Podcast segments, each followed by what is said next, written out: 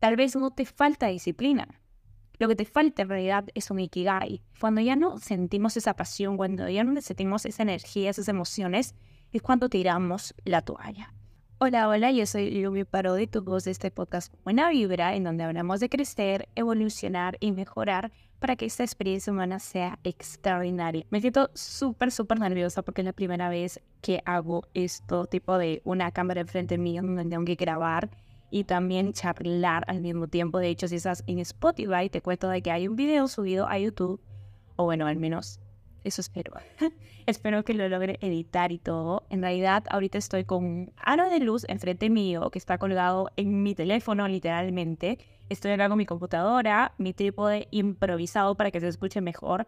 Al lado de mi casa hay una fiesta tremenda. He tenido que hacer mil malabares para grabar esto. Le he metido demasiadas excusas a esto para no hacerlo. Pero aquí estoy. Quería hacer este episodio porque es uno de los errores que más he cometido en mi vida al momento de empezar un año nuevo o empezar un ciclo nuevo. Porque en realidad el tiempo en este canal ya sabemos que es relativo, no es lineal como nosotros lo pensamos, pero sí es bueno como que mantener esta energía de nuevos ciclos, cerrar algo y comenzar algo nuevo. A mí me encanta la energía de los nuevos comienzos y en realidad es algo súper, súper lindo. Sin embargo, uno de los errores que más a mí me ha costado es la pasión desenfrenada. Y no digo la pasión, no digo que tener, ser una persona apasionada esté mal. No me malentiendan porque están hablando con una persona que es la más apasionada del mundo, literalmente. Yo vivo las emociones con la flor de piel, soy una orgullosa persona altamente sensible, una orgullosa paz. Pero, sin embargo, reconozco muy bien que la intensidad o la falta de enfoque o muchas emociones en nuestro cuerpo y en nuestra mente puede jugar en contra cuando queremos hacer algo estratégico para un nuevo comienzo. El exceso de emociones o la poca emoción es algo súper desventajoso cuando estamos hablando de cosas que se requiere hacer con delicadeza, con enfoque y con mucha estrategia. ¿Por qué? Porque, ok, vamos a establecer metas para este 2024 pero esas metas sí requieren mucha pasión, requieren mucha euforia, requieren mucho ánimo. Pero ¿qué pasa cuando ese ánimo, esa pasión y esa euforia nos dejan en el camino que estamos recorriendo en el 2024? Establecimiento de metas, sí, es chévere, es, nos da mucha ilusión, nos mantiene como que esta llama de la pasión viva, pero el momento de transitar esas metas, al momento de ya ponernos manos a la obra para hacer esas metas, a veces nos falta la pasión, a veces nos falta la euforia, a veces nos falta ese ímpetu por alcanzar nuestras metas. Cuando ya no sentimos esa pasión, cuando ya no sentimos esa energía, esas emociones, es cuando tiramos la toalla.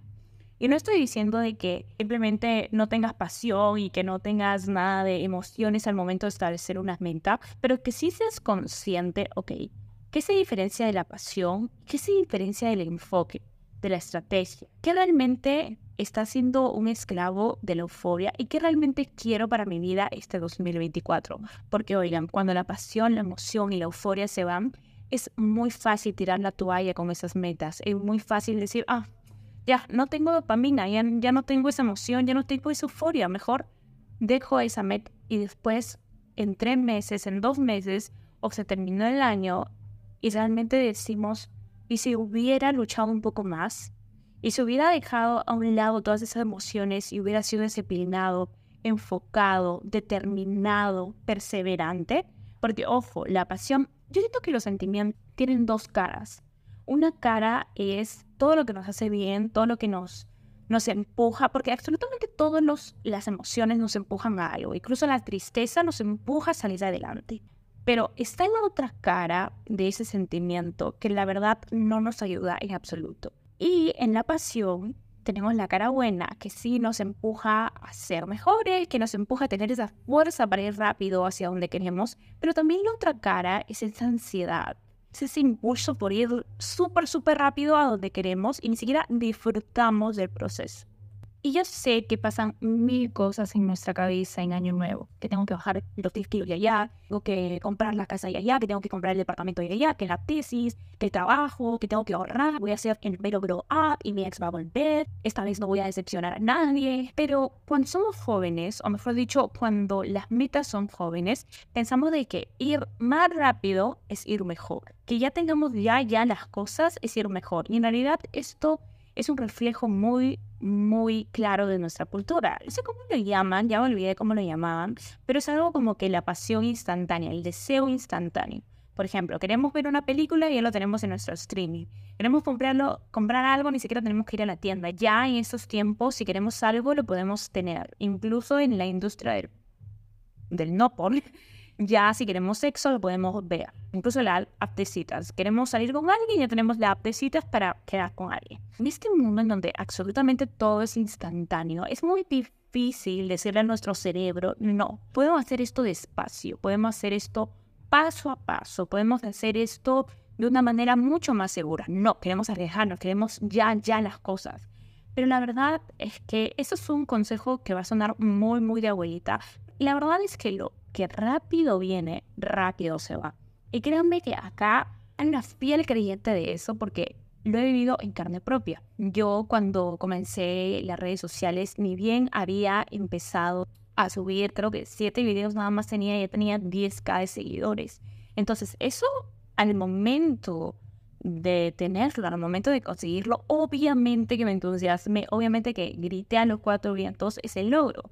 Pero la verdad es que por más de que haya tenido seguidores, no tenía una comunidad y no sabía cómo formar una comunidad. Muchas veces el éxito viene con una máscara, con una máscara de lo que en realidad no queremos, pero está ahí. Y la verdad es que la pasión y el frenesí muchas veces nos hace caminar ese camino del éxito súper, súper rápido, pero llegamos a un punto en donde nos cansamos y ni siquiera nos damos cuenta que recién estamos a mitad de camino. Bueno, con esta pequeña explicación, no quiero que pienses de que tienes que abandonar la pasión y que tienes que abandonar todas esas emociones que sientes a final de año, pero sí te invito a que settle down. Es como que proceses absolutamente todo este año. Así que no vamos a quitar la, la emoción ni la pasión ni todas esas emociones que estás sintiendo de ilusión, porque es una ilusión por un nuevo año. Vamos a agregar nuevas cosas. A la pasión le vamos a agregar la determinación, la perseverancia, el enfoque, porque aquí vamos a necesitar bastante, bastante enfoque. Así que no se trata de quitar, sino agregar nuevas cosas. Así que en la mitad de este segundo episodio te quiero dar ciertas herramientas, si no me equivoco son cinco herramientas que vamos a estar viendo para no quitar esa pasión y no quitar esas emociones que sentimos a final de año, sino agregar un poco de ellas y como que medir, equilibrar toda esa pasión que sentimos a final de año. Bueno, la primera de ellas es sacar el borrón y el cuenta nueva. Odio esa palabra y es que, ¿por qué vas a quitar? ¿Por qué vas a querer eliminar todo lo que te costó aprender? Y es muy fácil decir, no, no, ya hice todo mal ese 2024, ya la cagué, ya no puedo hacer nada más, el siguiente año voy a ser la mejor, no voy a comer nada de azúcar, no voy a comer nada de pan, voy a ser la mejor y no va a pasar nada, no voy a decepcionar a nadie. Pero la verdad es de que absolutamente todas las cosas que hiciste mal en el 2023 van a servir de guía y van a servir de apoyo para el 2024. Yo he tenido mucho logro, como lo dije el episodio pasado, pero siento que también he tenido muchísimos fracasos. Y decir, ok, voy a dejar todos estos fracasos en el pasado y en el 2024 no voy a fracasar para nada. Eso no va a funcionar de nada. Tengo que explorar, tengo que analizar, escribir. Yo escribo mucho acerca de mis fracasos. Tengo que escribir, tengo que analizar, tengo que darme una retroalimentación a mí misma acerca de eso. Y con un borrón y cuenta nueva no voy a saber absolutamente nada de eso. De hecho, hay una pregunta que me encanta, que me fascina y se la hago absolutamente a todo el mundo porque todo el mundo tiene una respuesta para esto. ¿Qué le dirías tú a tu yo de 5 años? Si haces borrón y cuenta nueva en ese instante, no le vas a poder decir nada a tu yo de hace 5 años, no va a poder aprender nada a tu yo de hace 5 años. ¿Y qué pasa si ese yo de hace 5 años no tiene nada a aprender?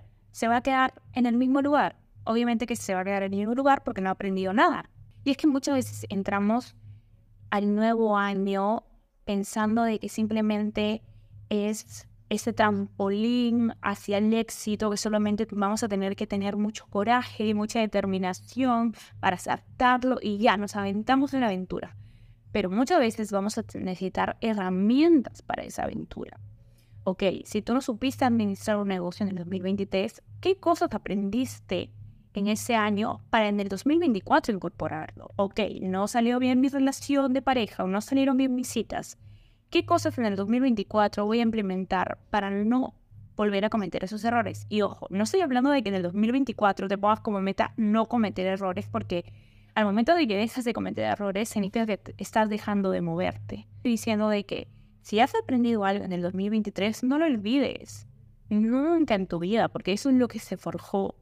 O mejor dicho, eso es lo que te forjó punto 2 es algo que está muy ligado al punto 1 y es tener un propósito. Y sin tu historia, sin todas esas cosas que aprendiste, no puedes tener un propósito. Sin todas esas cosas que no solo aprendiste en el 2023, en el 2022, en el 2021, en el 2020, en todos los años pasados, si no aprendiste nada, si no eres capaz de hacer una introspección o hacer un viaje hacia tu pasado, no vas a conseguir ese propósito. De hecho, ayer estaba viendo un documental de unas personas que vivían más de 100 años, o sea, vivían 103, 109 años. Y era muy chistoso porque yo pensé que esas personas iban a ser ancianos decrépitos, que la razón por la que vivían tanto era porque estaban pegados a unas máquinas o le daban suplementos súper tecnológicos, pero en realidad eran personas súper, súper normales. Una de las cosas que les permitía vivir bien era su ikigai. Y no hay una traducción exacta para lo que sería el ikigai, pero el ikigai vendría a ser como que la razón de vivir, la razón de ser, o el propósito de vida, mejor dicho. Y la verdad es que me puse a pensar mucho en esto y me dije, oye, tal vez no seas flojo, tal vez no seas floja, tal vez no eres disciplinado, tal vez no eres un procrastinador o una procrastinadora, tal vez no te falta disciplina. Lo que te falta en realidad es un ikigai. Y de hecho me puse a pensar un, hace dos días, tres, me puse a hablar con una amiga y me dijo como que, ay Luciana, qué flojera que estés haciendo un reto de cinco semanas y encima lo estés escribiendo todo como tres páginas de nada más escribir, qué flojera. Y yo como que me puse a pensar y es como que no me da flojera. O sea, ponerle alarma y levantarme temprano y como que investigar y hacer todo el proceso objetivo no me da flojera. Y siento porque es muy claro mi Kigai en el podcast. Esto lo complemento mucho, mucho con Mission Board. Porque mi Mission Board Obviamente de que no voy a mentir, no voy a mentir de que no pongo imágenes de ranking de los podcasts para que con buena vibra salga como que en el ranking de los más escuchados en Latinoamérica y todo. Y obviamente yo pongo ese tipo de imágenes. Pero en el centro de todas esas imágenes está una imagen de una chica que es toda colores y que en el chakra de la garganta sale un arco iris de ella y ese arco iris como que lo expande a todo el universo.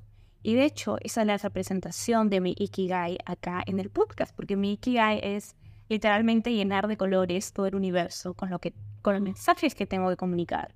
Y de hecho, cuando tú puedes ver todos los días tu Ikigai, te recuerdas, porque el propósito es algo que se alimenta, no que simplemente se encuentra y ya lo tienes, no. Todo el día, o mejor dicho, todos los días te recuerdas tu Ikigai, es más fácil levantarse de la cama, es más fácil decirle que no a las cosas que no tienen importancia.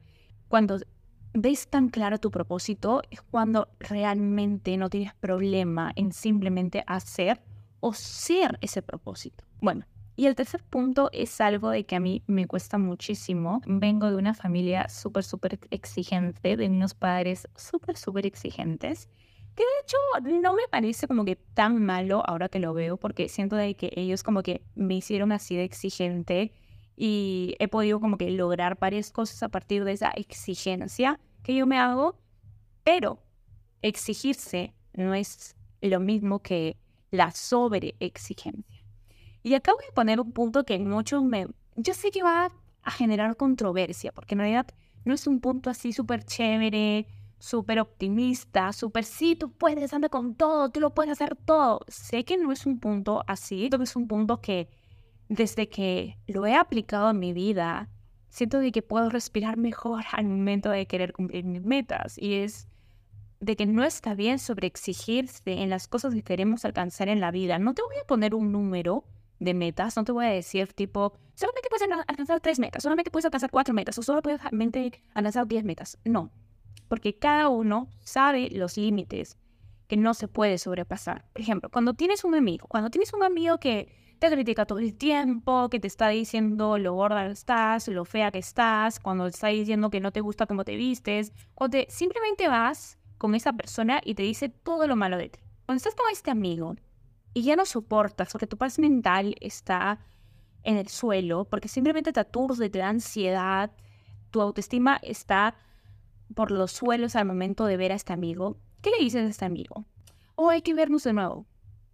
Le dices a este amigo, oh, sí, hay que vernos todos los días. No, a este amigo lo alejas. Le dices, oye, no, vamos a parar aquí, te voy a poner límites. Cuando tú no estás bien con otra persona, lo correcto, lo ideal es poner límites. Ahora, si tú te estás autoexigiendo, estás poniéndote en una situación en donde no está bien tu salud mental, en donde no está bien tu paz, es hora de ponerte límites a ti mismo. Sé que eso es muy controversial porque literalmente todas las redes sociales, todos los coaches dicen mucho de que tú puedes alcanzar esto, tú puedes hacer esto, pero muchas veces es realmente cansado. Muchas veces simplemente queremos disfrutar. Muchas veces simplemente queremos saborear la vida. Por ejemplo, yo cuando hacía mis vision boards antiguos, no incluía nada de gozo en mis vision boards. Era todo estudio, todo trabajo, todo redes sociales, tengo que hacer esto, tengo que hacer, hacer, hacer, hacer. Después ahorita que ya puedo ver desde una cierta distancia esos vision boards, me digo como que, ¿en dónde está el gozo acá? ¿Dónde pongo mi vida más llena de vida? ¿Dónde está la Luciana que se va a divertir en este año? Todo era hacer, hacer, hacer y no podía, no ponía nada de gozo. En este nuevo Vision Board he puesto mucho sobre pintar, sobre dibujar, sobre bailar, sobre salir con mis amigas. Y sí, es una meta. ¿Por qué gozar y por qué disfrutar de la vida no puede ser una meta más? Si no has salido mucho de fiesta este año, ponte como meta salir más de fiesta, si eso es lo que te gusta. Si te encanta hacerte las uñas, como a mí, por ejemplo, y no has tenido tiempo este año de hacerte mucho las uñas, ponte de meta hacerte las uñas más. Te encanta la moda y no te da tiempo de arreglarte o de elegir outfits chéveres, ponte de meta hacer eso. No te autoexijas cosas que están bien hacer, que la sociedad o los demás digan que tienes que hacerlo. Porque, oye, el gozo y el disfrute también es una meta de vida. Y la verdad es que las autoexigencias o la sobreexigencia solo te enseña a estar en un estado en donde el estrés se vuelve adictivo, donde la ansiedad se vuelve el pan de cada día. Así que la vez de que simplemente ya no puedas más, de que tu salud mental está por los suelos, ponte los límites a ti mismo. Ok, otro punto de lo que realmente me ha ayudado a poner como que la estrategia on point en mi vision board es encargarte de las cosas pequeñas. Y es que muchas veces vemos la meta ahí en el vision board o vemos la meta tan, tan clara como por ejemplo, quiero comprarme un departamento. Ok, pero esa va a ser el final de la meta. Esa va a ser como que la línea de finalizar, lo lograste. Pero la verdad es que la mayoría del año o la mayoría del tiempo vas a tener que seguir los pasos para alcanzar esa meta. Y muchas veces esos pasos, esos pequeños logros, no los vemos o no los tratamos con, la debida paciencia. Lo que hago es desvelozar las metas. Por ejemplo, yo quiero, no sé, ponerme en el ranking número 3, número top 3 de podcasts más escuchados en Latinoamérica. ¿Cómo desgloso esa meta? ¿Qué tengo que hacer para llegar a ella? Ah, tengo que grabar todos los días un podcast. Ya, ok. ¿Qué tengo que hacer para grabar todos los días un podcast? Ah, tengo que mantenerme estimulada creativamente ah, todos los días. Ok. ¿Qué tengo que hacer para mantener mi creatividad estimulada todos los días? Ah, tengo que hacer journaling porque es lo que más me resulta para mantener mi creatividad. Ok. ¿Qué tengo que hacer para hacer journaling todos los días? Ah, tengo que acostarme temprano y también hacer como que un, un espacio en la mañana para hacer posible escribir todos los días. ¿Qué tengo que hacer para poder escribir todas las mañanas y salir ese capítulo de la mañana. Ah, tengo que acostarme temprano. ¿Qué tengo que para acostarme temprano? Ah, terminar mis deberes temprano. Y así, así, desconectar las cosas. Y bueno, eso ha sido todo por el episodio de hoy. Espero que les haya gustado. Ha sido un episodio muy cortito porque soy muy nerviosa. Realmente no sé si este episodio se va a escuchar bien porque como les digo, tengo una fiesta al lado. Pero estoy muy contenta. De hecho, mi corazón de alegría ahorita no cae porque no, no, pensé que podría terminar esto en video, porque, repito, para los que están en Spotify solamente escuchando, eso en realidad está grabado. Y no sé cómo haya quedado, pero estoy muy emocionada de haberlo grabado. No he leído casi nada, todo estado en mi cerebro. Y eso para mí era imposible hace unos días. De hecho, me daba terror simplemente no tener un guion ni nada que decir. Y sé que realmente esto ha salido bien, pero no ha salido tan bien como los anteriores episodios en donde he tenido que simplemente leer y ya he tenido como que una preparación de dos días, he, he como que escrito estas cosas y editado y todo. Esta vez ha sido simplemente fluido, nada de lectura detrás, pero espero que les haya gustado y me avisen si les gusta este formato de video o si seguimos con el podcast. Sus órdenes son mis órdenes. Como en el dicho, deseos son órdenes. Así que feliz año nuevo, ya nos vemos la otra semana porque nos falta dos días del reto de cinco semanas estrategia para el 2024. Los quiero muchísimo, gracias por estar acá siempre. ¿Saben qué? No les voy a desear un feliz año nuevo, les voy a desear un claro, ligero y enfocado año nuevo. Porque eso se necesita para cumplir metas. Gracias por estar aquí y nos vemos en 2024.